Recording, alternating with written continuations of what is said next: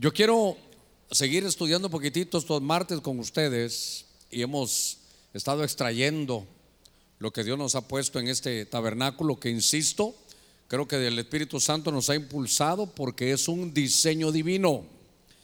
En el libro de Hebreos, que es el capítulo 4, verso 16, dice mi Biblia que por tanto, mire la orden de Pablo, vamos a leer, ¿ya tiene Hebreos 4, 16?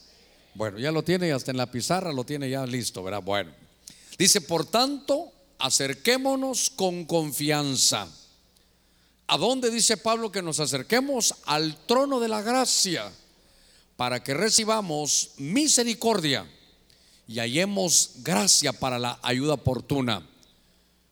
Las versiones dicen que nos acerquemos confiadamente al trono de la gracia para encontrar en él el oportuno socorro. Hacemos una palabra de oración, hay muchas peticiones, al mismo tiempo vamos a orar por nuestro país, todos juntos. Yo le ruego que, dice la Biblia, toda mujer que ora o profetiza que se cubra su cabeza. Padre, en el nombre de Cristo, esta noche estamos delante de ti. Primeramente como pastor te doy gracias por el esfuerzo, Señor, que tú pones en tu pueblo para fortalecerlo y venir a escuchar tu palabra.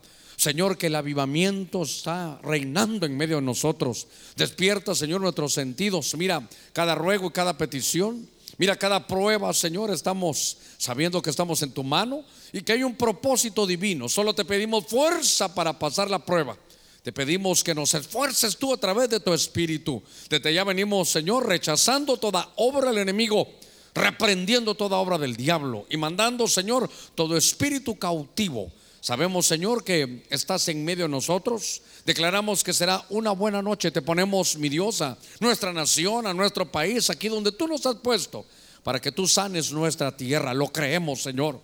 En el nombre de Cristo Jesús. Amén y amén. Gloria a nuestro Señor. A ver, démosle palmas fuertes a nuestro Señor. Gloria a Dios. Muy bien. Faltando 10 minutos ahí para las 8. Yo quisiera que me ayudara usted un poquitito con todo estos, este año que estamos trabajando este tabernáculo de, de, Moisés. Usted recuerde que este es un, un diseño divino. Y Dios había puesto este tabernáculo en medio del pueblo. Fíjese que este tabernáculo que tiene atrio, lugar santo, lugar santísimo, vamos a verlo esta, esta noche, pero esto era en medio del desierto. Entonces el pueblo de Dios ponía sus tiendas, hermano, a los cuatro puntos cardinales, al norte, al sur, al este y al oeste. Esto se llenaba. Esto era un campamento y adentro del campamento, en medio estaba el tabernáculo. ¿Sabe cómo es? Como que tuviéramos este templo y hubiese colonias al norte, al sur, al este y al oeste y entonces, imagina qué bonito sería ir al culto. Hermano, usted solo salía en el desierto. Recuérdese que ahí no iban a trabajos seculares. Solo salían, bajaba la nube y tenían el culto ahí. Y entonces, afuera del campamento, el Señor les decía a todos que tuvieran una estaca y que todas sus necesidades las hicieran fuera del campamento. Es, era la manera de mantener, eh, por razones sanitarias, todo lo que Dios desarrollaba en aquel pueblo. Ahora, cuando hacemos esto, todavía déjeme que ponga un segundito. Esto los hermanos lo han hecho, yo los bendigo. Mire todo, todo el esfuerzo del día de ayer estaban haciéndolo.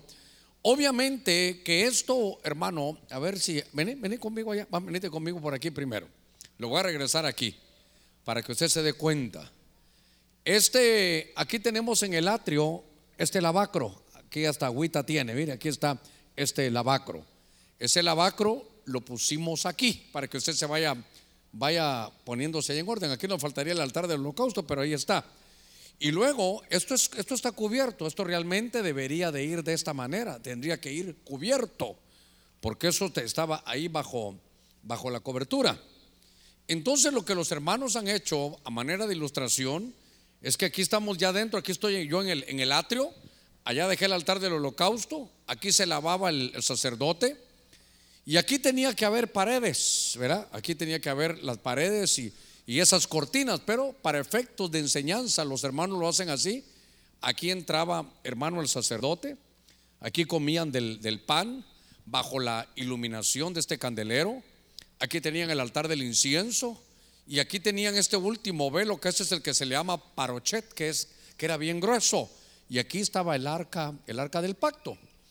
Voy a aprovechar ya que estoy hasta aquí, ¿verdad? Para decirle que cuando Pablo dice, eh, por lo tanto, acerquémonos confiadamente al trono de la gracia. Este lugar, esta, esta tapadera, que me va a costar quitarla, pero no sé si la voy a poder quitar, pero esta, esta tapadera del arca del pacto se le llamaba el asiento de la misericordia, este era el trono de la gracia. Entonces, ahora Pablo, fíjese qué cosa, en el Antiguo Testamento solo el sumo sacerdote podía entrar. Y entonces dice Pablo, miren, por el sacrificio de Cristo, ahora pueden entrar. Acerquémonos, dice él, confiadamente. Dice aquí, ahí lo puedes hacer todo un poquito. Acerquémonos pues confiadamente. A ver, aquí está. Solo movámosla un poquito, solo un poquito. Otro poquito para allá, sin votar. Ok. Dios mío, hasta luz, qué lindo pusieron esto. Solo para que sepa algo. Entonces, esta tapadera, esto que está aquí, era el asiento de la misericordia. Eso es el trono de la gracia. Y ahora Pablo nos dice, ¿saben qué? Tenemos acceso, allá lo dejan los hermanos, ¿verdad? Perdonen. Ahorita voy para allá con ustedes, pero ahí por la cámara va a salir. Entonces tal vez lo, esto deberían de ponerlo ahí lo que estamos filmando aquí. Pero Pablo dice, acerquémonos confiadamente hasta aquí, hasta el lugar santísimo, al trono de la gracia. Entonces yo veo a los dos arquitectos. El del Antiguo Testamento es obvio, hermano, que es Moisés. Moisés recibió esos planos y empezó a hacer ese tabernáculo. No que tal vez David o Salomón no lo sean, pero porque ese es el mismo, eso lo vamos a ver, eh, tal vez en otro año vamos a ver otra cosa del templo de Salomón. Pero este tabernáculo hay que estudiarlo porque esto es un diseño divino. Aquí vamos a extraer muchas verdades. Aquí vamos a sufrir, hermanos, desafíos que Dios de pronto tienen. Entonces, el, el arquitecto del Antiguo Testamento, que es Moisés, lo hace de acuerdo al diseño que Dios, hermano, le dio. Es decir, que él tuvo en su mano los, los, planos, pero ahora en el Nuevo Testamento es Pablo. Y Pablo dice que él es el perito arquitecto de la iglesia. Y entonces Pablo lo que hace es que todo eso, él extrae la sustancia para que entendamos lo que es, hermano, este tabernáculo de Moisés. Por eso yo, yo me di a la tarea estos, estos meses ya que llevamos de este año a que podamos nosotros ver esa invitación de llegar hasta el lugar santísimo. Diga conmigo, invitación. Dice Hebreos 4:16, por tanto, acerquémonos confiadamente. ¿Sabe qué está diciendo? Le está diciendo, miren, ustedes estudiaron eso, cómo era ese tabernáculo, pero ahora en el Nuevo Testamento Cristo abrió un camino nuevo y vivo por su sangre. Ahora todos tenemos la, invitación de llegar hasta el lugar santísimo. Ahora usted puede, hermano, antes sabe qué, se dependía. Usted traía una ofrenda, se la tenía que dar al sacerdote, el sacerdote la ponía en el altar del holocausto. Eh, el, los levitas estaban trabajando aquí, hermano, en este, en este lugar, ahí viendo esto, pero, pero solo el sacerdote podía entrar a, este, a esta parte que era el lugar santo. Este, este pan solo era de sacerdotes, nadie lo podía comer. Esa iluminación eh, solo era, hermano, de los, esta solo la tenían los sacerdotes. Entonces, a ver cómo está esto. Aquí está, muy bien. Déjeme que encienda el candelero de la iglesia de Cristo de Benecer. Ojalá que todos estemos encendidos, comenzando con el pastor, ¿verdad? Ahora, mire, entonces déjeme, déjeme ingresar. Yo quiero hacer el recorrido con ustedes esta, esta noche y la quiero hacer de afuera para adentro. Porque esta parte del tabernáculo, hermano, es el atrio. Diga conmigo, el atrio. ¿Qué ilumina el atrio aquí? Es la luz del sol. Aquí ya no está el sol porque esto tiene cobertura. Adentro está la luz, que es la luz del candelero. Allá es un lugar cerrado. Y adentro, en el lugar santísimo, está la misma gloria de Dios. Entonces, yo estaba en medio, hermano, a ver, le voy a llevar el texto que quiero. Eclesiastés capítulo 1, verso 9. Venga conmigo. Eclesiastés capítulo 1, verso 9. Voy a hablar de cuatro puntos esta, esta noche. Le voy a hablar del atrio, el lugar santo, el lugar santísimo y de un lugar que, le quiero mostrar al final. Pero entonces le voy a hablar de ese atrio. En Eclesiastés 1.9 dice, lo que fue, eso será. Y lo que se hizo, eso se hará. No hay nada nuevo. Oiga, no hay nada nuevo, hermano. ¿Dónde no hay nada nuevo? Debajo del sol o bajo el sol. Entonces, ese libro de Eclesiastés, a ver cómo, cómo lo, llevo en esto. El libro de Eclesiastés hay una frase que se da mucho, es vanidad de vanidades, todo es vanidad. Y note usted que Salomón otra vez escribe tres libros. Escribe, hermano, cuando estuvo enamorado, cuando estaba en lo mejor, el cantar de los cantares, cuando estaba en el lugar santísimo. Da consejos al alma, proverbios hasta 31, hermano, proverbios, uno para cada, para cada día del mes.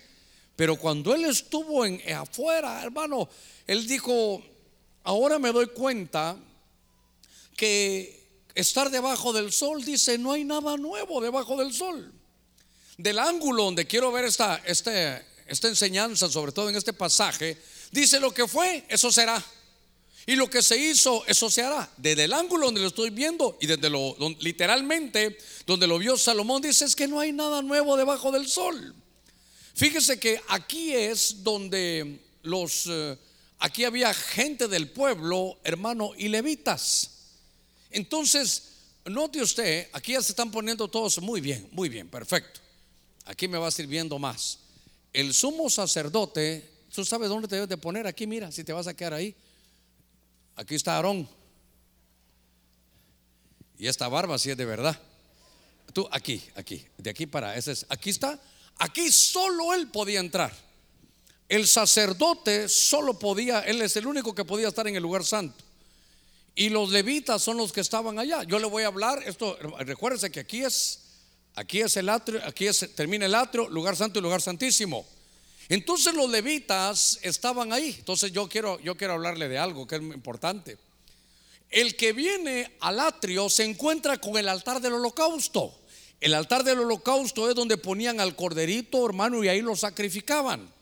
Usted sabe que Cristo es nuestro cordero pascual. ¿Cuántos decimos amén a eso? Entonces los que eran pueblo de Dios, ponga cuidado los que eran pueblo de Dios venían, hermano, con sus, con sus ofrendas. Y entonces ellos traían sus ofrendas. Haga de caso que aquí está la, la línea. Ahí está, no, Dios mío. Usted sí que se pasa, hermano. Gloria al Señor. Mire qué lindo eso. Mire qué lindo. De verdad, démosle palmas fuertes al Señor. Qué lindo estos. Muy bien. Entonces, Dios mío. Padre, gracias. Qué lindo que me vine a Honduras, Señor. Yo digo que algunos pastores me han de envidiar por esto, hermano. Es que un equipo tremendo. Entonces, el, el que era del pueblo venía y traía su ofrenda. Y entonces entregaba su ofrenda ahí a los, a los, eh, a los levitas, hermano, ahí se las entregaban. Y entonces le entregaba su ofrenda y se iba. Ahora, Ahí, te puedes quedar. Pero mire, qué cosa esta.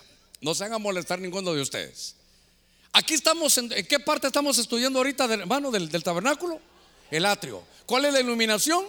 El sol. No hay nada nuevo debajo del sol. Todo es, ¿sabe qué? Lo que hice así será. Lo que ya pasó así va a ser. No hay nada nuevo debajo del sol. Como el que dice en el atrio, es la gente que solo viene, cree en Cristo. Voy a repetir, es pueblo. ¿Es pueblo? ¿Y pueblo de quién? Pueblo de Dios, hermano, si cree, hasta trae su ofrenda y la pone. Pero recuérdese, porque estoy aplicando lo que ellos están viviendo al Nuevo Testamento. Pero solo venían aquí al atrio. ¿Sabe qué? Nunca pasaban al lavacro. Nunca pasaban aquí al lavacro, porque aquí solo pasa el que es sacerdote. Espero que vaya conmigo. Por eso yo estaba oyendo, hermano, una, una profecía y decía, el sol me ha quemado. Eso aparece en el cantar de los cantares. Dice, no reparéis, dicen que soy morena porque el sol me ha quemado. Y entonces aquí están bajo la iluminación del sol. Mire, es lindo pasar por aquí, pero no, es lindo. A ver, ¿cuántos somos pueblo del Señor? Qué lindo, porque ese, si usted quiere, es el sol de justicia, pero no se debe de quedar ahí. Hay gente que no viene los martes en la noche que solo vino, recibió a Cristo y se estancó. Y entonces debajo del sol dice, no hay nada nuevo, es la rutina, voy al culto, doy mis ofrendas y me voy. Voy al culto, doy mis ofrendas, paso comiendo, agarro mi carro en el parqueo, agarro el bus y me voy. Porque ese es pueblo. Mire, le voy a decir algo, yo quiero hablarle de los habitantes, de los moradores, de los que viven aquí en el tabernáculo. Y el que es solo pueblo, hermano, no, no es un morador, es un visitante. Solo llega, a ver, ¿sabe qué? Solo vienen, entregan sus ofrendas, pero voy a repetir para que nadie se va a molestar. Estoy hablando de uno que es salvo, de alguien que invocó el nombre de Cristo y ya recibió a Jesús. Entonces, como ya recibió a Jesús, es salvo, ¿se recuerda? Con el corazón se cree para justicia, pero con la boca se confiesa para salvación. Entonces, solo que, ¿sabe qué? Viene el culto y le dicen, hermano, hay que bautizarse. No, no, hermano, yo, eso no va conmigo. Entonces se quedan como pueblo. Y por eso yo escuchaba esa profecía, hermano, en la línea de la enseñanza. Porque dice la profecía, el sol me ha quemado. Hermano, es cuando uno está, ¿sabe qué? Solo está uno debajo haciendo lo mismo, una misma rutina, uno se cansa y uno se quema. De abajo del sol no hay nada nuevo. Por eso, cuando estaba viendo esto, digo, bueno, ahí están los levitas, que ellos están, hermano, eh, de alguna manera preparándose para salir adelante pero encontré 28 veces la frase vanidad de vanidades cuando en, el atrio, es decir, todo está debajo del sol. Así dice, hermano, ese hombre. Esa frase de debajo del sol o bajo el sol es, hermano, 28 veces. Y vi bajo el sol que esto era vanidad. Fíjese que vio este hombre, Salomón dice, hermano, dice que él tomaba vino y se dio a la necedad. Es salvo, pero, pero no se consagra. Fíjese, es salvo pero no se consagra. Estaba viendo que llegó un momento de que aborrecía la vida, porque hermano, se quemó. Muchas veces estamos quemados. Nosotros aquí en Honduras, ¿sabes? Lo decimos reventado. Dice ahí que estaba afanado, que no disfrutaba lo que tiene, que tenía círculos viciosos, no avanza. Y, dice que, hermano, es insensato en sus privilegios. Note que encontré, pero encontré 28 veces la frase, hermano, debajo del sol, debajo del sol. Entonces, claro, cuando uno viene por primera vez a Cristo, qué bueno, qué lindo usted, ya recibió a Cristo, está bajo si quiere el sol de justicia, pero no se quede ahí. Por eso entonces ahora que viene después del hermano de conocer el sacrificio de Cristo, el que hace, el que se ha convertido anhela las aguas. Ahora, ¿qué es importante? Hay atrio, hay lugar santo y hay lugar santísimo, que eso le voy a hablar. Pero en mi Biblia dice que el que no naciere de nuevo no verá el reino. Ese es atrio. El que no naciere del agua, del agua, hermano. El que no naciere del agua y del espíritu dice, no entrará en el reino. Entonces el atrio es ver el reino, pero el lugar santo es entrar en el reino.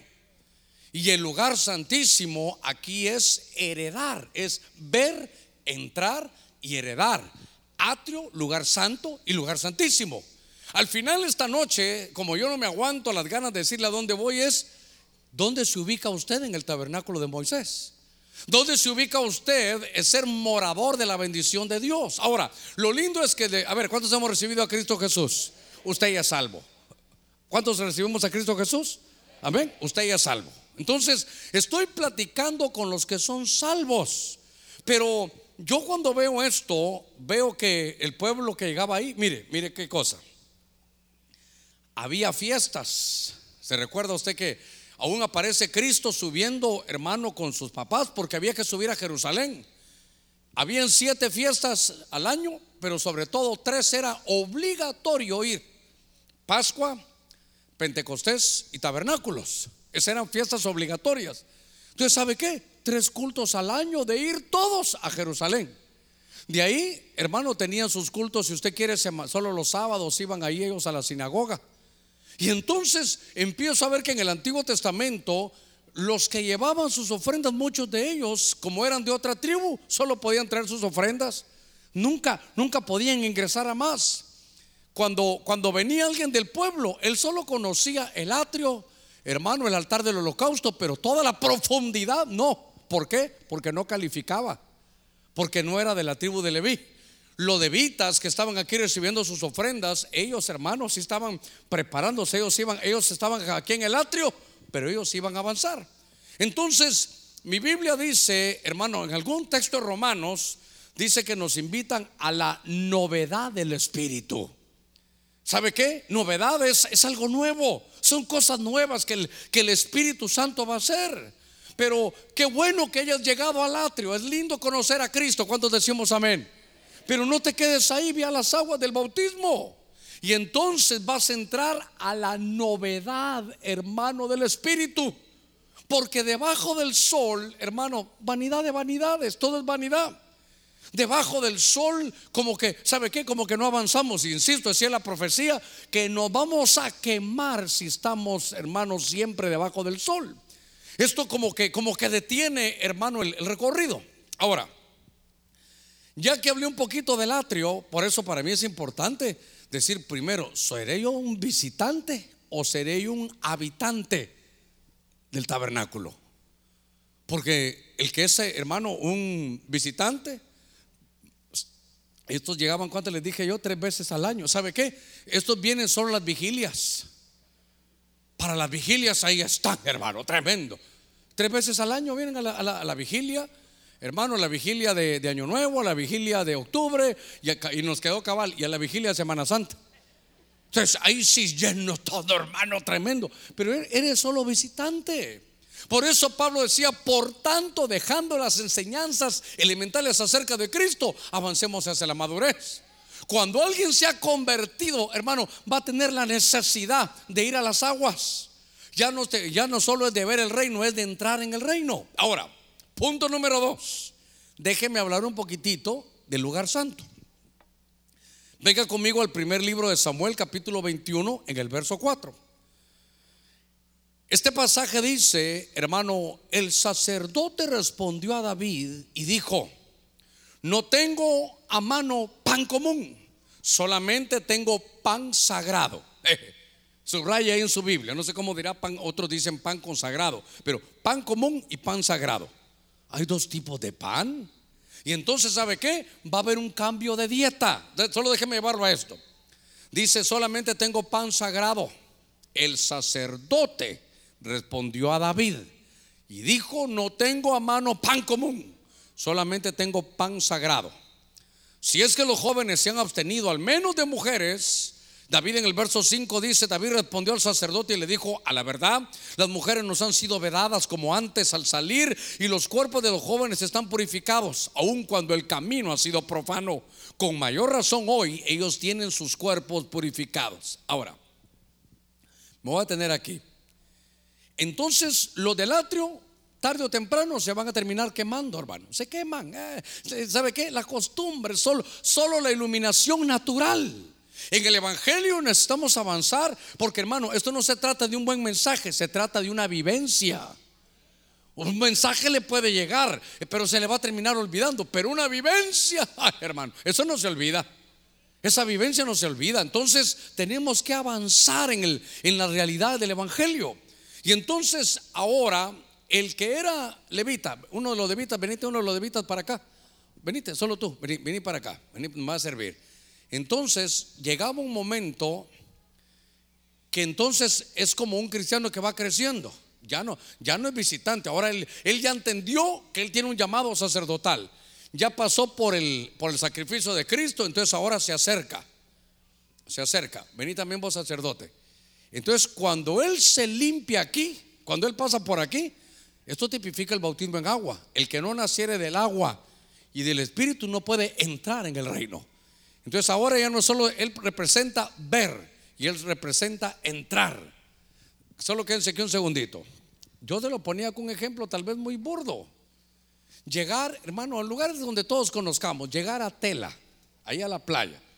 Y usted pasa enfrente, hermano, de un lugar donde hay piscina, hay comida, todo lo que usted quiera. Pero una cosa es ver y otra cosa es tener, hermano, la entrada para, para disfrutar, para gozar de eso. Entonces ahora, al lavarse el levita, entonces se lava, entonces él ya sabe que es sacerdote. Muchas gracias. Y entonces ahora que él ya es sacerdote, ahora él ya puede ingresar. recuerda que aquí hay una, aquí hay una frontera. Aquí había una cortina. Al pasarla, estamos bajo techo. Solo que usted nos mira así sin techo, pero estamos bajo techo. Esto está cerrado. Ya no nos ilumina el sol. ¿Qué nos ilumina ahora? El candelero. Ahí pues, te puedo poner la parte del candelero. Eh, ángel, bueno, este es el sacerdote, perdóname, perdóname. Entonces, ahora aquí estamos en otra situación. Porque cuando venía David, David preguntó, mira, le pregunta al sacerdote, allá afuera lo encuentra David, le dice, mira, fíjate que vengo con unos hombres ahí, no hemos comido. ¿Qué tienes para comer? Por favor, necesitamos comer, por lo menos prepáranos cinco panes. Y entonces el sacerdote le dice, pan común no tenemos. El pan que comen en el atrio y en el campamento, eso lo comen ellos. Nosotros, David, solo tenemos de este pan sacerdotal. Solo de este pan tenemos. Entonces note, cuando alguien ya atravesó, hermano, el convertirse y el bautismo en agua, usted tiene el derecho ahora de entrar, pero bajo una iluminación que ya no es natural. Esta iluminación, hermano, aquí está la palabra de Dios. A ver que Dios me, me dé la gracia para eso. Aquí déjeme ver, voy a hacer las cuentas. Hay uno, dos, tres, cuidado, cuatro, cinco y seis. Aquí hay seis panes y aquí hay otros seis panes. Si yo lo veo desde arriba, hay un seis y otro seis. Aquí está representada toda la palabra de Dios, el pan de vida. Aquí está un alimento que no es el mismo de allá. Aquí ya se come como sacerdote. ¿Sabe cuál es mi tarea? Hermano, no, por favor, no, me, no lo mire como, como soberbia, no, mírelo como, como mi pesar, como mi responsabilidad. Yo digo, los martes, los martes, Señor, yo voy a dar pan, pero, pero no es pan común. El martes te tengo que traer un pan sacerdotal. Que tú vengas a comer otro tipo de pan, que vengas a alimentarte. Mire que, démosle palmas fuertes al Señor. Gloria a Dios. ¿Por qué? Porque vengo el martes a alimentar sacerdotes. Yo necesito que usted se dé cuenta de que usted ahora puede, usted esté ya entrando en el reino. Espero que todos, si alguien dirá, pastor, yo no me he bautizado en agua, corra para bautizarse. Ahora, aquí ya no estamos bajo la iluminación natural. Aquí mire, cuando voy a comer, imagínense, todo esto está cerrado. La iluminación viene, es una iluminación del candelero. Es una iluminación divina.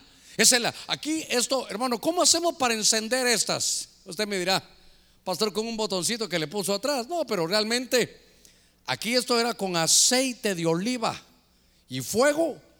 eran unas lámparas, esto que se prendía. A ver, quiero ver si esto no se mueve. Ya lo voy a romper, ¿verdad? Porque dice que todas estaban alumbrando para enfrente. Entonces, bajo la iluminación del Espíritu, ahora miro la Biblia. Ahora miro el pan. Le voy a decir algo, hermano, es que, mire, cuando uno ya es ministro, cuando a mí me hablan de, yo oigo de Biblia, yo, yo vengo y yo le miro cara de comida, abro mi Biblia y siento que estoy comiendo. Mire, dígame algo, cuando usted sale del culto y el mensaje ha sido un pan, hermano de estos, mire, es otra, es otra experiencia porque usted va como, como vengo diferente, vengo, vengo, he comido, me siento fuerte, tengo fe, voy creciendo en el Evangelio, ahora siento que tengo fortaleza para enfrentar la vida que me toca porque comió. La fe viene. Ah, entonces uno come con los oídos. Dice Job que el paladar espiritual está en los oídos. Déjeme que vuelva aquí. Voy a entrar por la puerta. Cuando entro yo aquí, entonces, ahora el sacerdote se mueve en el candelero, mantiene encendido y come de este pan. Aquí está la iluminación. Aquí puedo ver la Biblia y ¿sabe qué? Aquí puedo empezar a decirle, Señor, yo no veo claro esto porque ya no quiero verlo con el sol, quiero verlo bajo tu iluminación. Señor, yo no quiero un mensaje para que sea de atrio, yo quiero ver lo que hay debajo. Quiero que me digas qué puedo encontrar aquí. Y entonces aquí estaba ese alimento. esto es un pan de vida. Esto nos da fortaleza, hermano, a todos. Y uno dice, sí, eh, comí diferente, vengo saciado. Usted puede estar en un problema y regresa a su casa. Sé que tengo el problema, pero Dios me va a dar la salida. Sé que estoy en la mano de Dios, sé que hay un propósito. ¿Por qué? Porque ha comido del pan, hermano, sacerdotal. Y claro, claro, esto es tan bonito y tan lindo, hermano, que tan sabio Dios que así eran. Porque era un pan horadado. Y eso era porque Jesucristo dijo, vuestros padres comieron el maná, que era un pan de ángeles que caía en el desierto. Pero Jesús dice, yo soy el verdadero pan que, descendió del cielo. Y entonces note, hermano, que el Señor era el pan y por eso tenía él horadada a sus manos. Todo el mensaje del tabernáculo, en todo, hermano, está Cristo. Ahora, es importante que, que veamos que aquí las cosas, dijimos, hay un cambio de dieta. Porque dejamos de comer el pan natural y venimos a comer el pan espiritual. En el ayuno me dicen, pastor, ¿qué puedo hacer? Yo le digo, lo que tú quieras, es que solo quiero que pienses algo. El ayuno es no comer el pan natural, pero sí comer del pan espiritual. Si en el ayuno no comes el pan natural, ni comes el pan espiritual, solo aguantaste hambre. ¿Con qué razón a las 12 ya me miras a mí con cara de gelatina de fresa, hermano? ¿Con qué razón a las 12 ya estás que te mareas? Porque, porque no, estás pensando más en comer de lo natural que lo espiritual. Ahora, en algunas de las enseñanzas que yo no quisiera olvidar, hermano, es que en Apocalipsis capítulo 1, verso 20, Juan recibe una revelación. Y Juan en Apocalipsis ve candeleros. ¿Se recuerda que lo hemos estudiado? Y ahí dice, hermano, la Biblia, que Juan recibió la revelación y Dios le dijo, ¿sabes qué, Juan? El candelero que has visto en la iglesia. ¿Lo, tiene ahí? Juan 1, perdón, Apocalipsis 1.20. Tal vez los de la televisión corren y me ponen ahí. Lo, lo que yo quiero que veas es algo. Esto me hace temblar a mí.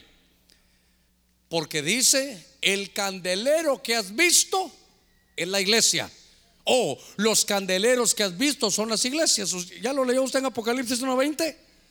Y entonces yo le digo, Señor, si el candelero es la iglesia, aquí está el candelero, aquí está el candelero. Si el candelero es la iglesia, y entonces los que están en el atrio, ¿sabe qué? Son salvos, son salvos. Pero cuando uno mira allá, hermano, el candelero, dice que era armado a martillazos. Hemos estudiado esto. El Señor dice en Jeremías que la palabra de Dios es como martillo, ¿se recuerda? Que golpea la roca. Entonces son labrados a martillazos. El candelero representa, hermano, una unidad, pero representa la iglesia. Diga conmigo, representa la iglesia. Entonces todos los que están aquí, que son pastor, son salvos. ¿Sí? Van al cielo, claro que van al cielo, pero en otras posiciones. Hermano, ¿Cuál era la posición? Por ejemplo, ¿qué posición tuvo el ladrón en la cruz? Ese solo llegó al atrio. Y dijo, sí, tú eres el Cordero de Dios. Y se murió. Ni tiempo le dio, ni de ofrendar, ni una coinonía, ni conoció a su pastor, ni se bautizó. Ese quedó salvo. No estoy diciendo que están perdidos. Pero lo que vimos en este año, que es tremendo, que es una revelación hermosa, es que note, al pasar aquí, aquí ya estamos con techo. Quiere decir primero que la iglesia, aquí solo, ese es un lugar de qué? ¿De pueblo o de levitas? ¿Este lugar de qué es? De sacerdotes, de levitas tampoco, de sacerdotes. Entonces la iglesia, hermano, el candelero, la iglesia es sacerdotal. La iglesia es sacerdotal. Ahora, entiendo por qué creo que Romanos 15, 16, sobre todo en la versión de las Américas, dice que prediquemos este evangelio a manera sacerdotal. Por eso Pedro dice, vosotros sois real sacerdocio. Ahora, hermano, por eso, esto es un crecimiento. Pueblo, uno, levitas, dos, pero aquí es sacerdote. Entonces, aquí vemos que el candelero que es la iglesia, yo sé que aquí se están, entonces alguien dirá, pastor, y los que están afuera, entonces, ¿qué son? Son salvos. Son salvos. ¿Sabe cómo es esto? Como cuando venga el Señor. ¿Cuánto nos vamos a ir cuando venga el Señor en el arrebatamiento? Se lleva a la novia a la iglesia y los que se quedan son salvos, pero se van a quedar a la gran tribulación, van a lavar sus vestiduras. No tienen la estatura o no dieron la estatura. Espero que todos la demos, porque hermano, no limpiaron sus vestiduras. La vestidura de un levita, hermano, siempre era lino fino blanco. Se recuerda Roma, eh, perdón, Apocalipsis 19 dice, y a la iglesia se le ha concedido vestirse de lino fino, blanco y resplandeciente. Entonces, note que aquí vemos, hermano, que hay una, una palabrita que es muy importante. Y eso me da, me da fuerza, hermano, para, para estar en la, en la visión. Porque lo que se hace aquí es, en el candelero, que es la iglesia, le hemos predicado, pero por el punto ahorita es importante decirlo, esto es una sola pieza. Y aquí hay, hermano, cali, flor y fruto, cali, flor y fruto, cali, flor y fruto. Esto nos está diciendo, el desarrollo de cualquier cristiano es en el candelero. Voy a repetirlo. El desarrollo, lo voy a decir mejor, ¿este lugar de qué es? De sacerdotes. El desarrollo del sacerdote es en el candelero. Cuando alguien le diga, mira, yo ya decidí eso de no congregarme, yo, yo ya recibí a Cristo y mejor desde aquí veo mi televisión. Podrá ser salvo, eso solo Dios lo sabe, pero no, pero no está en el candelero. Por eso la Biblia, como hermano Dios tan sabio, y le dice también a los hebreos, no dejéis de congregaros, como algunos tienen por costumbre, más cuando veáis que aquel día se acerca. Hermano, ¿te salva venir a la iglesia o te salva Cristo? Cristo. Entonces por eso le digo, salvos. Por ejemplo, para darme a entender, viene Salomón y dice, muchas son las reinas, muchas son las concubinas. Ah, las doncellas son sin números, pero una es la esposa, la perfecta mía. Entonces, ¿qué significa? Hay cuatro tipos de mujeres. Hay doncellas, concubinas y hay reinas. Pero una es. Entonces, todas son, hermano, parte, pero con una se va a casar. ¿Qué implica eso? A ver, ¿cómo lo aplico rápidamente sin desviarme y entrar y seguir en el tema? Porque lo que yo veo es que dice, muchas son las doncellas, hermano, verás, doncellas son vírgenes. Se guardan tanto que no tienen intimidad. Estoy hablando espiritualmente. Le ruego, por favor, que, que me capte con mente espiritual. No quieren intimidad con el Señor, no, no quieren, hermano, no quieren entrar allá a la experiencia. Otros dicen, hermano, que son concubinas. ¿Sabe qué? La concubina tiene intimidad, pero no se compromete. Nunca está comprometida. Y la reina, la reina es la que quiere mandar. Aquí se hace esto así, aquí se hace lo. No, si ya está dicho cómo se hacen las cosas. Por eso me llamó la atención que viene, voy a regresar a David, voy a cerrar con esto lo, de, lo del lugar santo. Y David viene y le dan estos panes y come.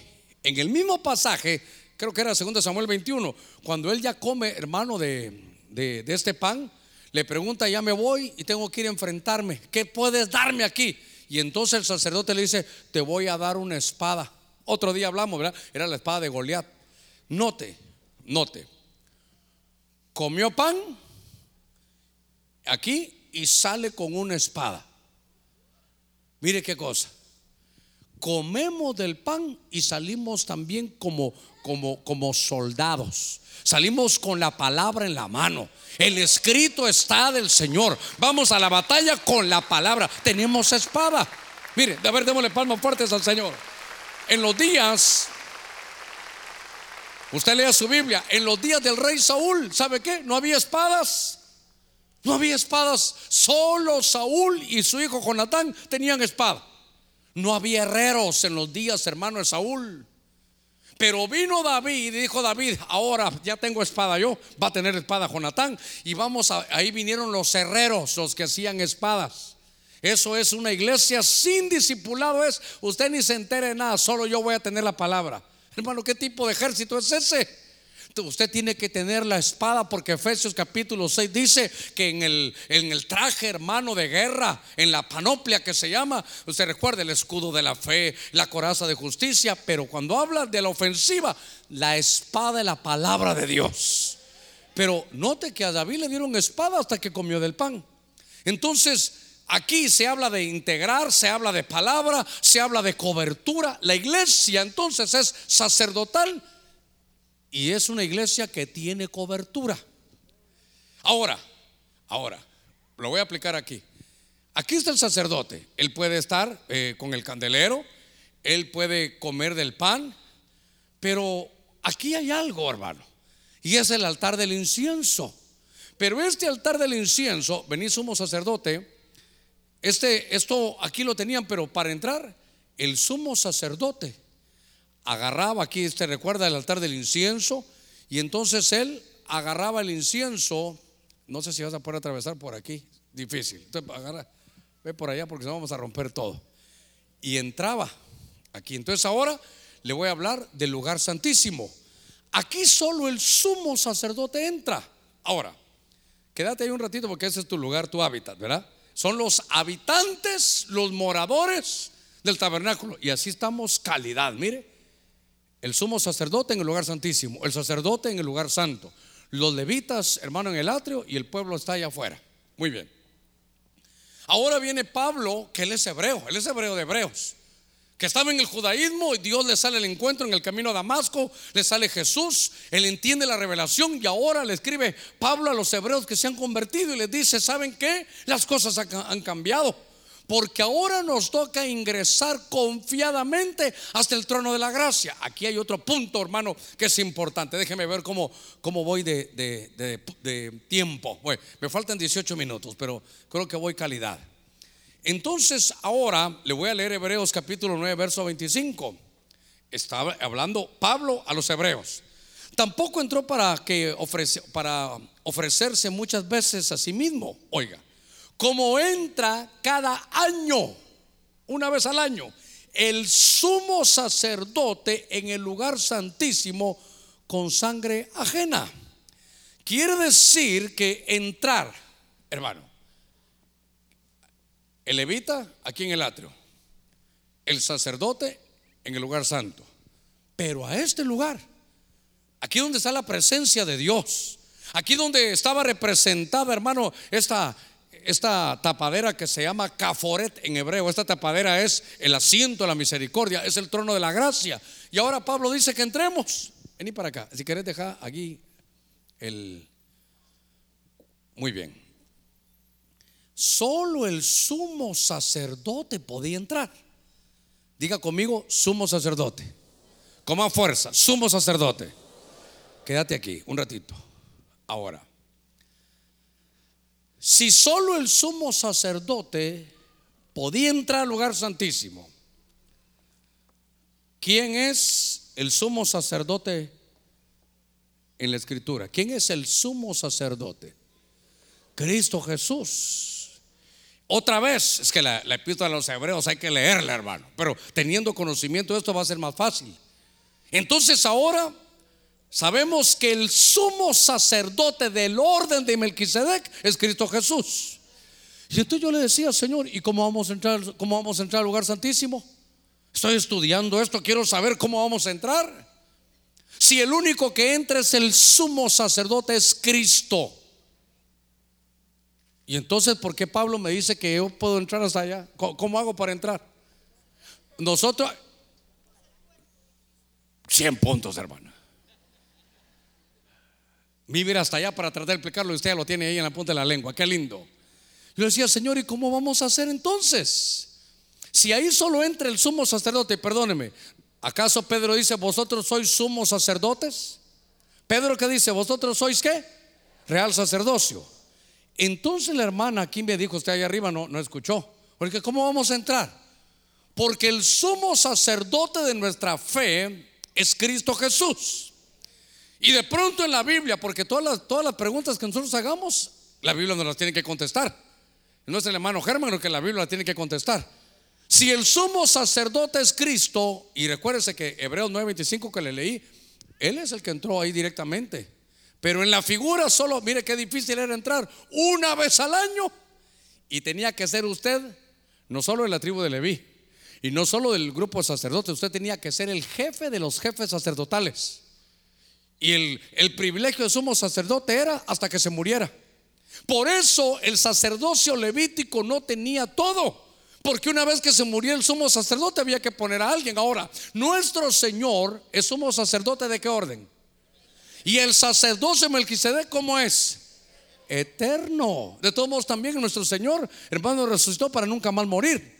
Entonces ahora el que entra ahí a la presencia es Cristo Jesús, no con sangre ajena, como dice hermano Hebreo 9:25, porque eso era sacerdotes humanos.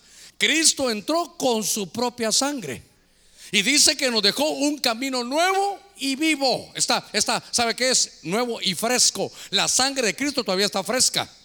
Y entonces ahora yo le decía, ¿cómo entramos nosotros? Y la Biblia dice que Cristo es la cabeza y que el cuerpo, hermano, es la iglesia. Entonces ahí está la cabeza y ahí está el cuerpo, pero podemos entrar al lugar santísimo. Démosle palmas fuertes al Señor. Ah, qué lindo esto. Voy a hacer este comentario, espero que nadie se moleste porque usted no sabe, pero el que, lo, el que me lo dijo, ojalá que no se va a molestar. Unos hermanos de México muy amados, que hicieron su viaje desde México y vinieron al culto. Pero hermano, yo, yo no supe. Y se fueron de regreso y me mandaron una nota. Es más fácil hablar con el presidente que, que no, es más fácil hablar con Dios, dijo, que con el pastor. Y cuando yo le iba a contestar así, me bajó el, Señor, espérate, mira lo que está diciendo. Es más fácil hablar con Dios que, con usted como pastor. Y entonces cuando yo escribió, tiene razón, le dije. Claro que sí, hermana, le dije. Porque yo soy humano, no puedo atenderlos a todos al mismo tiempo. Me canso. Ganso dijo un zancudo que al volar no pudo y en la pata se le hizo un nudo. En cambio, usted con el Señor, dice Jeremías 33:3, clama a mí y yo te responderé. El camino está abierto para que usted pueda venir a la misma presencia de Dios, estar en el arca del pacto. Porque, quédate aquí, porque la cabeza, la cabeza sacerdotal es Cristo, pero el cuerpo somos nosotros. Ahora, note por favor, a ver cuántos somos de Cristo, que la unción de la cabeza llega hasta el borde de las vestiduras. Ahora, note entonces atrio, lugar santo y lugar santísimo. Note el cambio de dieta. Allá era maná el que caía, hermano, en el desierto. Aquí es pan sacerdotal. Ah, no, pero aquí es otra cosa. Porque aquí hay un maná escondido que lástima que tal vez, a ver dónde estará, por allá estará, pero adentro había un maná escondido. Entonces aquí es, un pan ya, hermano, diferente. Si el pan que le dieron a, a Elías era un pan de ángeles y corrió, Hermano, 40 kilómetros dicen algunos, no, eran 40 días y 40 noches hasta el, hasta el monte de Dios. Ese pan ahí, entonces mire los cambios de dieta. Entonces por eso yo estaba preguntándome, Señor, entonces estos son los moradores del tabernáculo. Pero esta era sombra y figura para nosotros. Porque cuando uno recibe a Cristo, hermano, hoy sí he caminado aquí, hermano. Cuando uno recibe a Cristo, usted viene y es parte del pueblo. Y entonces usted viene, pero, pero ya están los levitas, ellos ya, ellos ya saben, tienen la revelación que son sacerdotes y se empiezan a preparar, a preparar. Entonces corren, hermano, al bautismo, reconocen a Cristo y van al bautismo en agua. Eso le da, ese, ese bautismo en agua le da para entrar. Ahí ya son sacerdotes. Pero cuando entendemos lo que es, ay Dios mío, voy a pedir gustos, hombre. Ay, si alguien allá, los que están allá adentro, me escucharan, tal vez el anciano escucha, si hubiera alguna botellita de esas de agua y unos cuantos maules o unas piedrecitas pequeñas que me las traigan ahí ahorita. Ahí, pastor, va a ser, va a algún acto de magia, va a decir alguien, ¿verdad? Algo más grande que magia y todo, porque eso Dios, Dios reprenda al diablo. Ahí va a ver usted el plan de Dios. Ahora, cuando estamos viendo eso, hay otro lugar santo y lugar santísimo. Pero en estos 10 minutitos que me restan, me llamó la atención algo. Que yo le decía cuando comenzamos que este es el tabernáculo y aquí acampaba todo el pueblo de Dios, al norte, al sur, al este y al oeste. Y eso se llamaba campamento. Pero habían unos, hermano, dice Levítico 13:45. Ay, Dios mío. Hoy sí van a haber preguntas, hermano, pero tengo que apurarme yo. Aunque no dijo amén, ¿verdad? Pero ni modo. déjeme decirle esto. Levítico 13:45. Dice, y el leproso en quien hubiera llaga llevará vestiduras rasgadas, la cabeza descubierta. Otras versiones dicen, hermano, desasiada. Y dice que irá embosado y pregonará inmundo, inmundo. Verso 46, todo el tiempo que la llaga estuviera en él, será inmundo, estará impuro y habitará solo. Por favor, verso 46, espero que lo tenga por ahí. Habitará solo. ¿Dónde? ¿Dónde va a habitar? Estoy hablando de los habitantes del tabernáculo. ¿Va a habitar en el campamento? Fuera del campamento y solo ahí será su morada. Eso sí necesito que usted lo vea. Porque este es un, un leproso. ¿Dónde está la cámara? Vos has caminado también conmigo hoy, ¿verdad? El leproso venía así, de, hermano, sucio. Solo esto le faltó porque huele bien el hermano, pero tenía que venir sucio. Ahora, acércate para acá, levántate un poquito, espérate. Yo quiero, no, a mí no me miren, hagan un close-up al, porque venía lleno de lepra. Miren eso. Mírale el rostro, perdóname. No, yo quiero que lo investiguen bien. Yo no sé si es de verdad lo que tiene o no, hermano. El leproso. A ver, démosle palmas fuertes al Señor. Qué lindo esto. Gloria a Dios.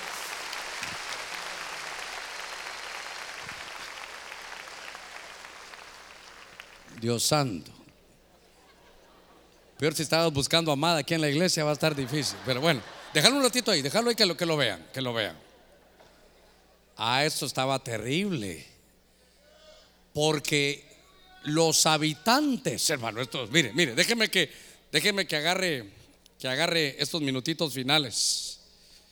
Ay, Dios santo. Había gente que se congregaba cerca, llegaba como pueblo, dejaba sus ofrendas y se iba.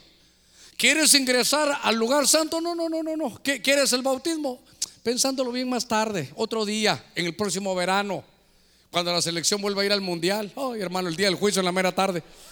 Entonces, no se me duerma. Entonces, ese llegaba y era salvo.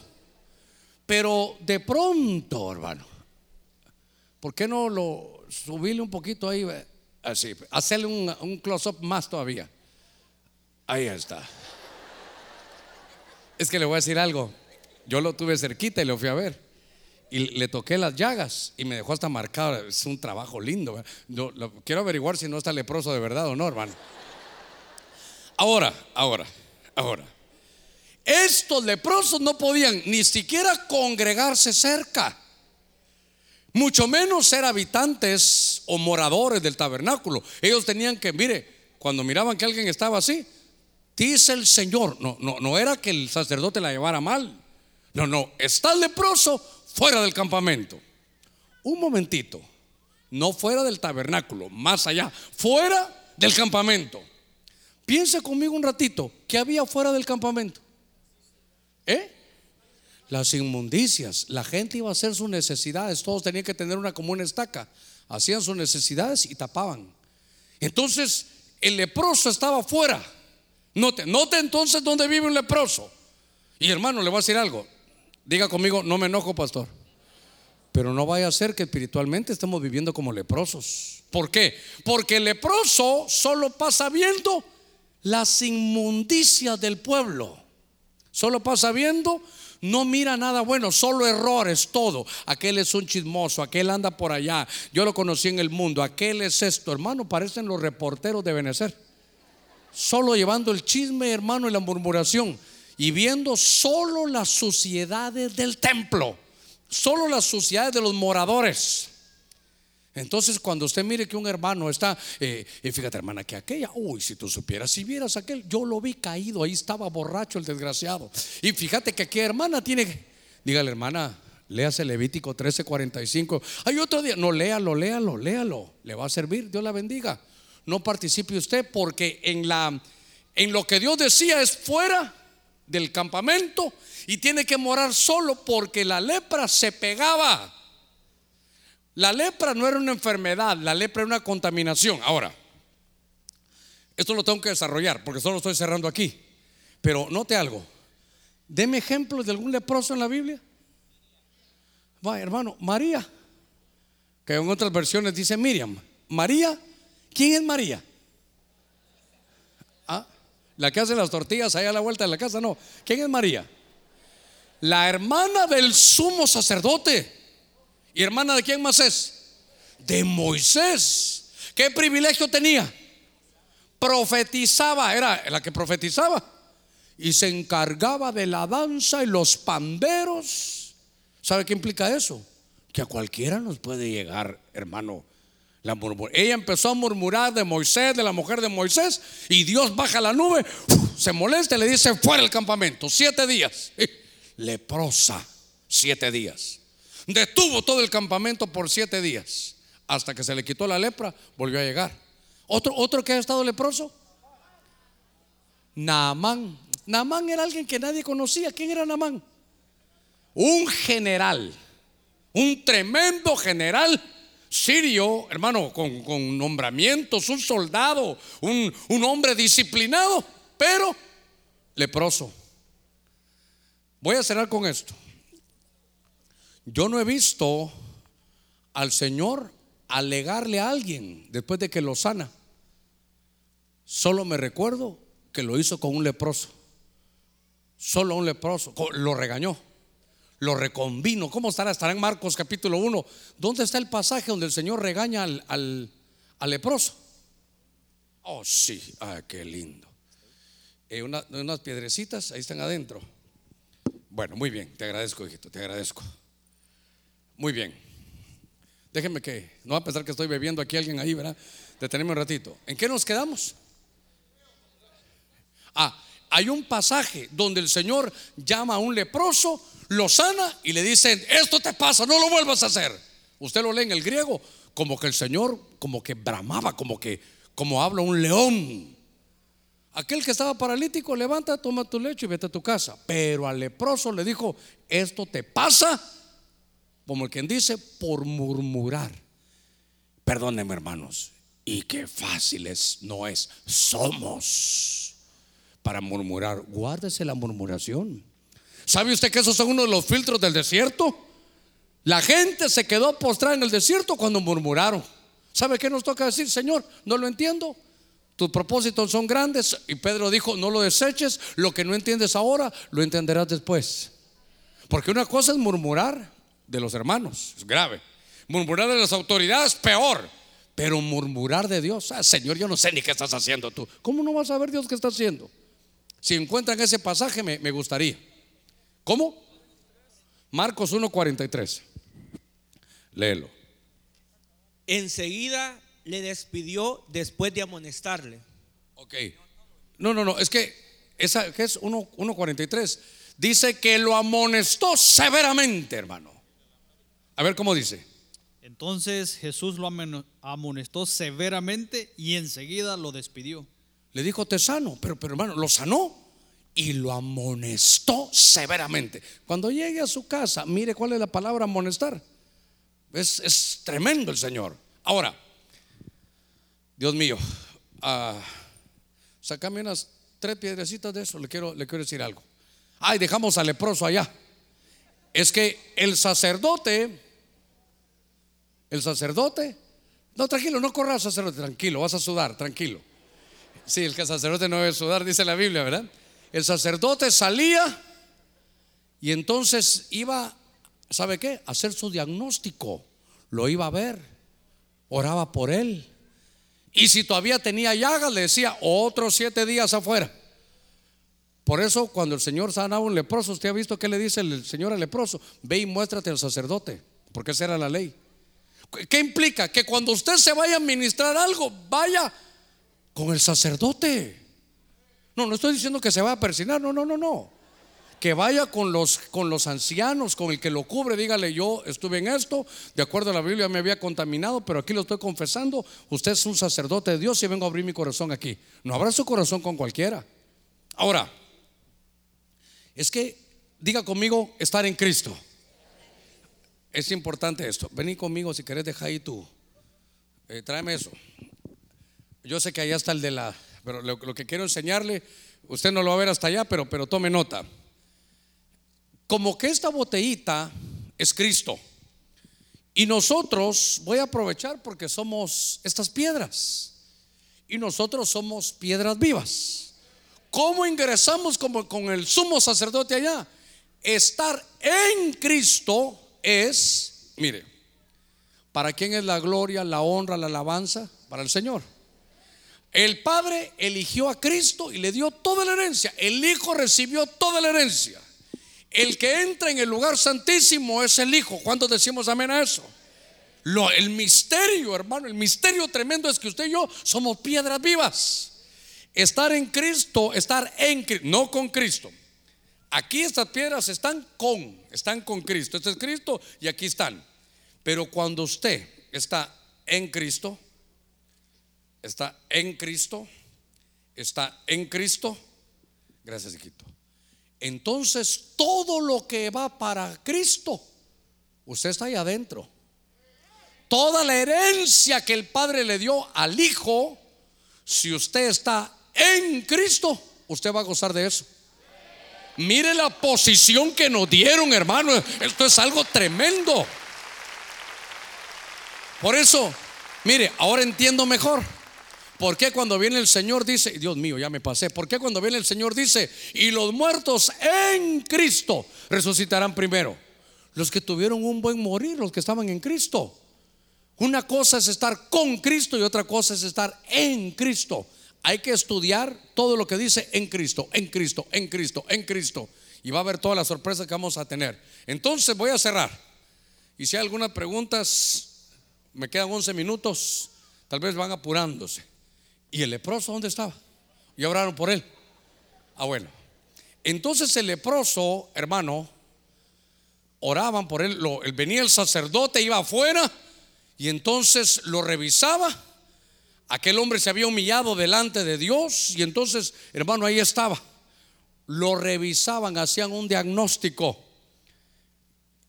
Y entonces venían y si él ya no tenía, hermano, lepra, lo ingresaban al campamento y al tabernáculo. ¿Por qué Dios lo tenía afuera? Porque si no contaminaba. Hay que estudiar todo. Yo creo que una vez conté como 10 leprosos. Hay que ver las causas de la lepra espiritual. Hay lepra física, hay lepra física, me, refiero en la carne. Hay lepra de, los, de las vestiduras, de las coberturas. Una cobertura puede tener lepra. Y hay lepra en la casa. Entonces cambiaban, hermano, los, las cosas leprosas. Jesús sanaba a los leprosos y de pronto lo revisaban y ya no tenía nada. Mire, ahora alumbrarlo, ahora. Entonces, ahora venía, le démosle palmas fuertes al Señor. Gloria a Dios, ahora ya estaba limpio. Y ahora ya de fuera, hermano, ya podía entrar él, ya, ya estaba, ya ahora era un habitante, era un morador, hermano, del tabernáculo. Por eso Hermano, la lepra nos puede llegar a cualquiera. Pero ¿sabe qué? Es una contaminación. La Biblia dice en 2 Corintios 7:1, limpiémonos de toda contaminación de carne y de espíritu, perfeccionando la santidad en el temor de Dios. Entonces, ahora el recorrido sería así. Venite para acá conmigo, vas a caminar aquí conmigo. Entonces, uno empieza en su recorrido y uno viene, hermano, al culto mira el sacrificio de Cristo y lo acepta. Entonces, venite tú conmigo, venite un, levita. Y entonces uno empieza a avanzar en este evangelio, ya conmigo avanzar. Y entonces uno dice, sí, ya vine a Cristo, pero yo anhelo más. Y entonces viene a las aguas del bautismo. Cuando está aquí, cuando él ya, ya, ya dejó solo de llevar sus ofrendas y ya quiere más, entonces ahora él es, quédate aquí, ahora él es un levita. Él ya sabe que tiene sacerdocio. Él ya sabe que necesita las aguas del bautismo. Cuando va a las aguas del bautismo, entonces comienza su sacerdocio. Y esto es lo nuestro. Es bajo la iluminación del Espíritu agarrar el pan y dedicarnos a la adoración. Y entonces en la adoración es como la llave para entrar en el lugar santísimo. Lo tremendo es que después de muchas vueltas, solo pude entender, tal, vez habrán otras formas de verlo, que solo el sumo sacerdote entraba. Y por eso Cristo es nuestro sumo sacerdote. Pero Él es la cabeza y nosotros somos el cuerpo. Pero hay que estar en Cristo. Amén. y amén. Gloria al Señor, qué lindo, lindo trabajo, hijo. Dios los guarde y los bendiga. Ubíquense en donde les, corresponda ahí. Mire que a tiempo, a ver cuánto me, ya me pasé, cuatro minutos me pasé. Bueno, yo no sé si hay consultas porque son los que harían unos, a ver cuántos minutitos, ocho minutos. Pero todo lo que le quiero decir esta, esta noche, ¿sabe qué es? Que avance, avance. Pastor, yo me bauticé en agua, entonces goce de la novedad del Espíritu. ¿Por qué? Porque debajo del sol, hermano, vanidad de vanidades. No hay nada nuevo. Si usted son, usted viene al culto y ya no hay nada nuevo, avance. Es que ya recibí a Cristo, vaya las aguas del bautismo, ya recibí. Entonces busque la llenura para estar bajo la iluminación. Aquí hay novedad del Espíritu. ¿Sabe qué, hermano? Es que no me gusta la palabra a veces por nuestro idioma español, pero es novedades del Espíritu. Usted venga al culto y le dice, Señor, ¿qué novedad me vas a dar hoy? Señor, ¿cómo te vas a mover hoy? Yo te agradezco que te muevas en medio de mis hermanos, pero, pero ¿qué me vas a dar a mí, Señor? Yo ya entendí que soy sacerdote. Yo ya entendí que no voy a poner la mirada en hombres. Yo ya entendí que voy a la búsqueda de tu presencia. Ya entendí que tengo el camino abierto y vivo por la sangre de Cristo y que puedo entrar hasta, hasta el lugar santísimo. Mire,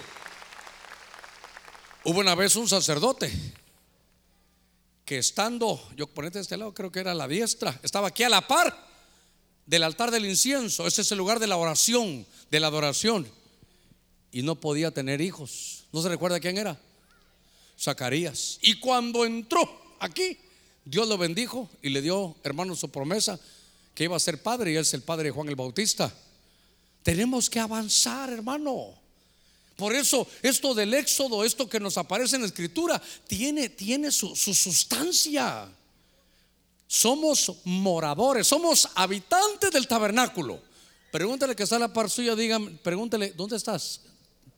¿Dónde te ubicas? ¿Eres del atrio? ¿Eres del lugar santo?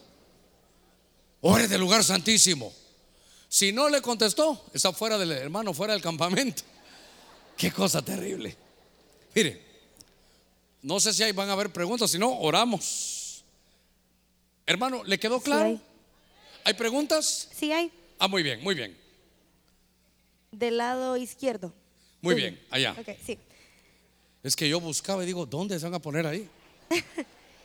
Bendiciones, pastor. Me gustaría saber por qué para María hubo un tiempo fuera del campamento y para otros leprosos no habrá tiempo, así como Naamán.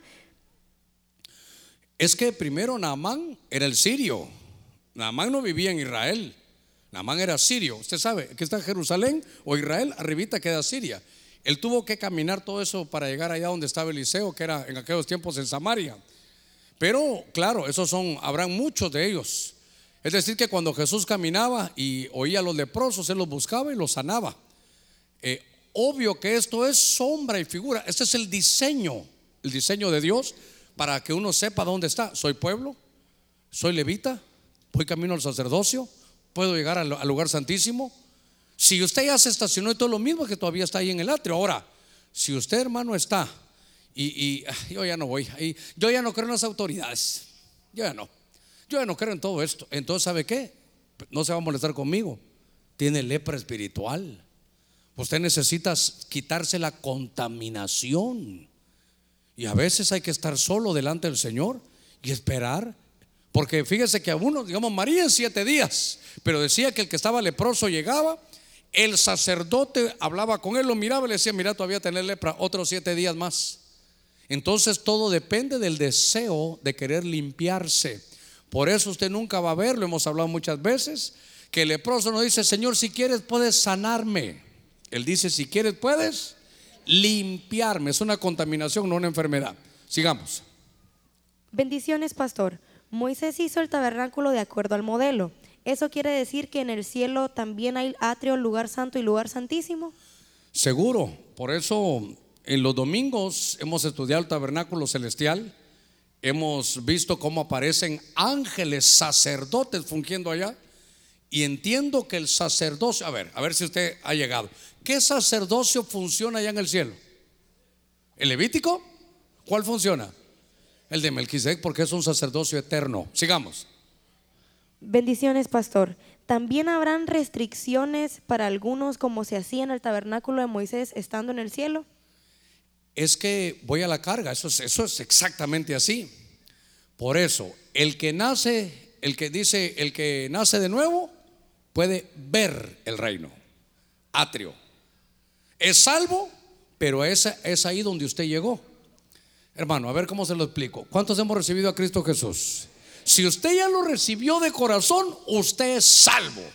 Nos vamos a ver en el cielo de plano. Amén. Yo estoy seguro de mi salvación. Pero, dice Pablo, la, la piedra angular que es Cristo ya fue puesta. Mire cada uno cómo sobreedifica. ¿Cómo sobreedifica? Si edificas heno, paja y hojarasca, el fuego lo probará. A ver, si usted edifica hojarasca, puede, una montaña, agarre fuego, no quedó nada. ¿Qué- ¿Pero qué quedó? Hermano, la piedra de Cristo ahí está. ¿Sabe cómo? Lo explico yo. Nos dieron el examen ganado. Solo cada uno mire. le dieron el examen. ¿cómo- ¿Cuánto se gana ahora? ¿60, 70? Con 70. Le dieron el examen con 70 puntos. Entonces, todo lo que usted haga de bien le va a servir. Si saca cero, se salvó. ¿Cómo, pastor? Porque los 70 puntos se los hizo Cristo. ¿Me voy a entender? La salvación es un, es un don que Dios regaló. Entonces, si usted solo es del pueblo y no avanza, usted va a estar en el cielo. Pero para que lo entienda es, usted va a ver. Pero no va a estar en el mismo rango de alguien que sirvió, alguien que entró, que se disfrutó, que vino a servir, que, que fungió como sacerdote. Esa es otra estatura. Pero entrar a la presencia ya, esa es otra estatura más. Como que el atrio, lugar santo y lugar santísimo, en lo que estamos hablando, nos está hablando de posiciones. Aquí todos somos iguales. Pero cuando estemos en el cielo, dice, unos tendrán, la gloria será entre cada uno diferente. Unos alumbrarán como el sol, otros como la luna y otros como estrellas. Y cada estrella diferente en gloria. Le voy a decir algo. No crea que por ser yo pastor o apóstolo aquí, yo voy a tener mayor gloria que usted si yo no lleno lo que Dios me ha pedido. Y usted donde estaba sirvió mejor, usted va a tener una estatura más alta allá. A cada uno nos van a juzgar de acuerdo a lo que nos dieron. Entonces, esas son las posiciones allá. Por eso yo le decía, unas son reinas, otras concubinas, otras vírgenes, pero una es la perfecta mía, dice el Señor. Entonces hay un conglomerado de salvos, pero de acuerdo a lo que usted haga aquí por el reino, es la recompensa eterna. Se lo repito, de acuerdo a lo que usted haga aquí, es la recompensa eterna. Amén. Muy bien, sigamos. Pastor, mi pregunta es, ¿la gente que se queda en el lugar santo o en el atrio, que no avanza, será eh, arrebatada o se quedará a la gran tribulación? Es que a la gran tribulación se quedan por vestiduras sucias. Por eso, aunque esté en el atrio, vestiduras, vestidura limpia. Aunque esté en el, si usted alcanzó el lugar santo porque tiene vestidura limpia, el lugar santísimo, todavía más. Lo que importa es que nos limpiemos de las cosas que nos contaminan. ¿A cuánto nos alcanza el pecado todavía? Hermano, a todos. El que no levantó la mano es mentiroso o ya se durmió. Una de dos. Pero a todos nos alcanza el pecado. Lo único que, que nos venga el pecado nos limpiamos. Eso es lo que hay que hacer. Limpiémonos, limpiémonos. Muy bien, sigamos. Bendiciones, pastor. Dice por aquí, ¿cómo puedo saber si solo estoy en los atrios o si estoy comiendo pan sacerdotal? Muy bien. ¿Cómo saber que está en los atrios? Porque no se bautizó en agua. Ahora, claro, usted se puede bautizar en agua y no gozar de ir a, leer la palabra. Perdóneme. Si usted solo lee la Biblia cada martes que venimos, no estoy diciendo que se vaya al infierno, no, no. Usted está en el atrio del pueblo, salvo. Lo que me preocuparía es que tenga 5 o 10 años y todavía esté de pueblo en el atrio. Avance. Por eso yo le decía 6.1 de Hebreos. Por tanto, dejando las enseñanzas elementales, avancemos hacia la madurez. Hermano, hay mucho más para usted.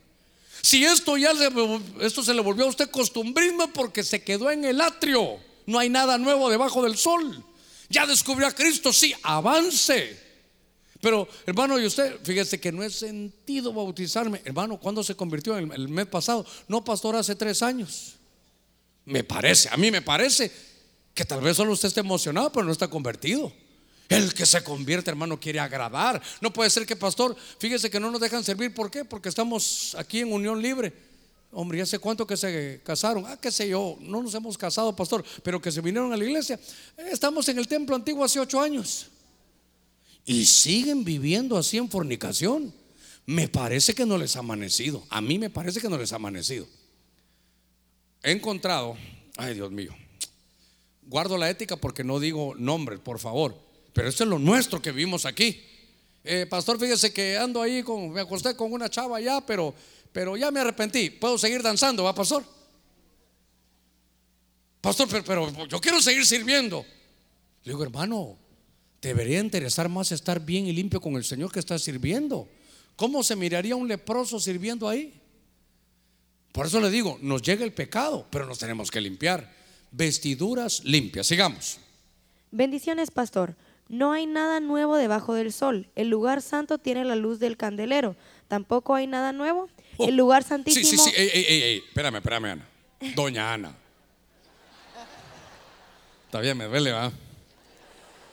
Es que allá es, yo lo dije, allá hay novedad del Espíritu. Versión de las Américas es Romanos.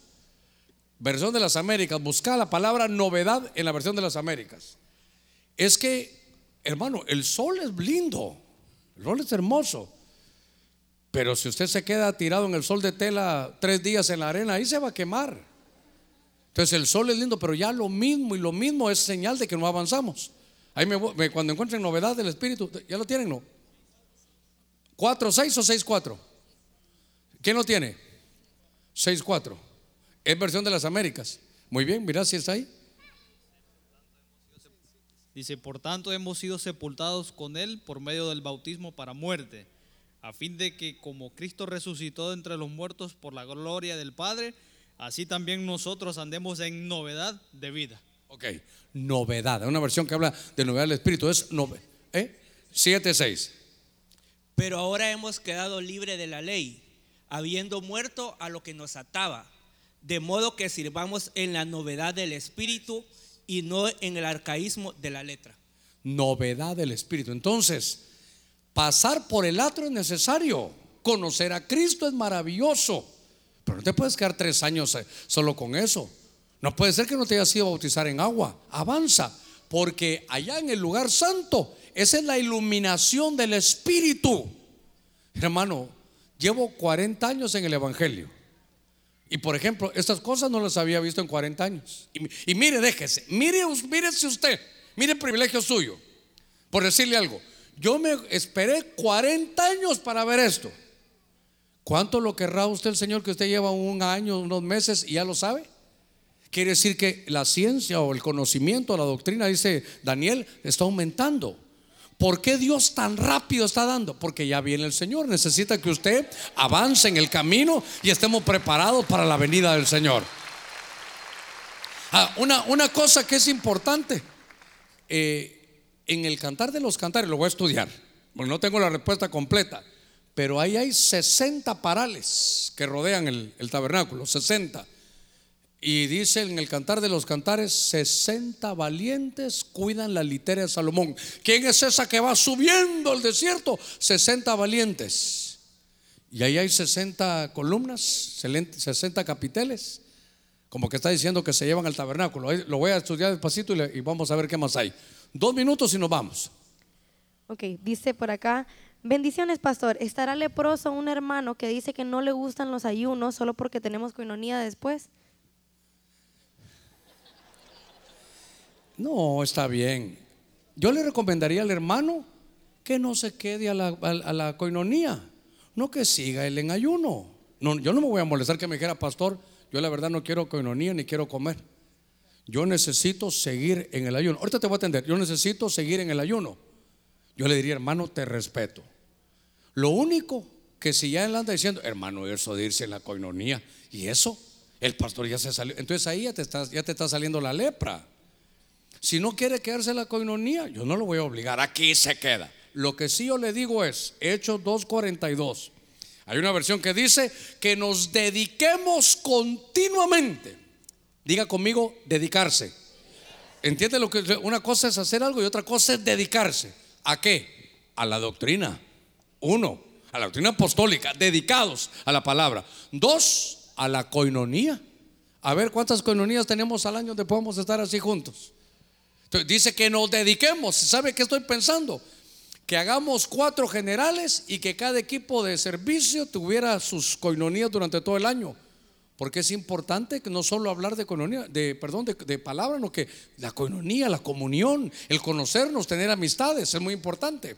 Así como el partimiento del pan, eso es compartir lo que uno tiene. Y sabe que también las oraciones. Esto no tiene que ver con el tema, pero se lo voy a decir.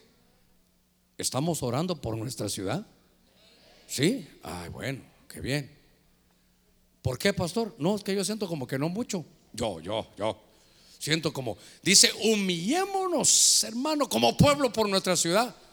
Pero creo que nos falta un poquitito. Son cuatro cosas a las que nos tenemos que dedicar continuamente. Sigamos. Dios mío, ya se me fue el tiempo. La última y nos vamos. Hay varias preguntas acerca de esto, así que creo que está bien que esta sea la última. Dice, pastor, si no confesamos nuestros pecados a los ancianos o las autoridades de la iglesia, ¿perderemos nuestra salvación? Hay muchas preguntas así. No, es que miren, miren hermanos, es como que ustedes me quisieran decir sus pecados. Primero, no se molestar, ¿qué me importa a mí? Pero me, me lo toma en buen sentido. No hay malo de que yo ni lo que. No, porque está bien, cometió un pecado, sí. ¿Usted también? Sí, muy bien. Sí. Pero usted puede acercarse al lugar santísimo. Mi Biblia dice en Proverbios 28, 13 que el que encubre su pecado no prosperará. Pero el que confiesa, uno. ¿Y luego qué? Y se aparta, alcanza misericordia. Por ejemplo, aquí no hay ninguno, pero que uno se echara los traguitos. Y ya, dijo, no, yo estoy como el pueblo, yo estoy como ese leproso, yo, yo voy a cortar esto. No hace falta que me lo diga a mí ni a nadie, solo confiese, apártese y siga su camino. ¿Se imagina que todos tuvieran que venir conmigo? Y le voy a decir algo, hay pastores que les encanta eso, aquella gran línea, hermano, que la gente lo necesite a ellos. No, hombre, mi tarea no es que me mire a mí, sino que mire al Señor. Ahora, ¿cuándo tiene que ir a confesar algo? Cuando no lo puede dejar cuando está amarrado, cuando está atado. Ejemplo, Lázaro. Lázaro, sal fuera. ¿Cómo salió Lázaro? Amarrado. ¿Se podía amarrar él? Entonces dijo, ustedes servidores, vayan, desátenlo y déjenlo libre, déjenlo ir. Entonces, si tú miras que hay algo que te amarra, que ya lo confesaste, que no puedes, busca ayuda. Busca ayuda en quién? En las autoridades que hemos delegado para que te ayuden. No, no abras tu corazón con cualquiera ve con las autoridades. No cualquiera podía orar por el sacerdote, perdón, por el leproso, tenía que ser el sacerdote. Entonces ahora nosotros somos real sacerdocio. Pero note, estoy viendo algo, que el sacerdote era el que entraba a este lugar después del bautismo en agua. Antes que es el levita, antes que es del pueblo. De ahí para, para adelante todos somos salvos, del pueblo para adelante todos somos salvos, pero en diferentes estaturas. Vamos a orar. Póngase de pie, vamos a orar. Vamos a pedirle al Señor que nos bendiga.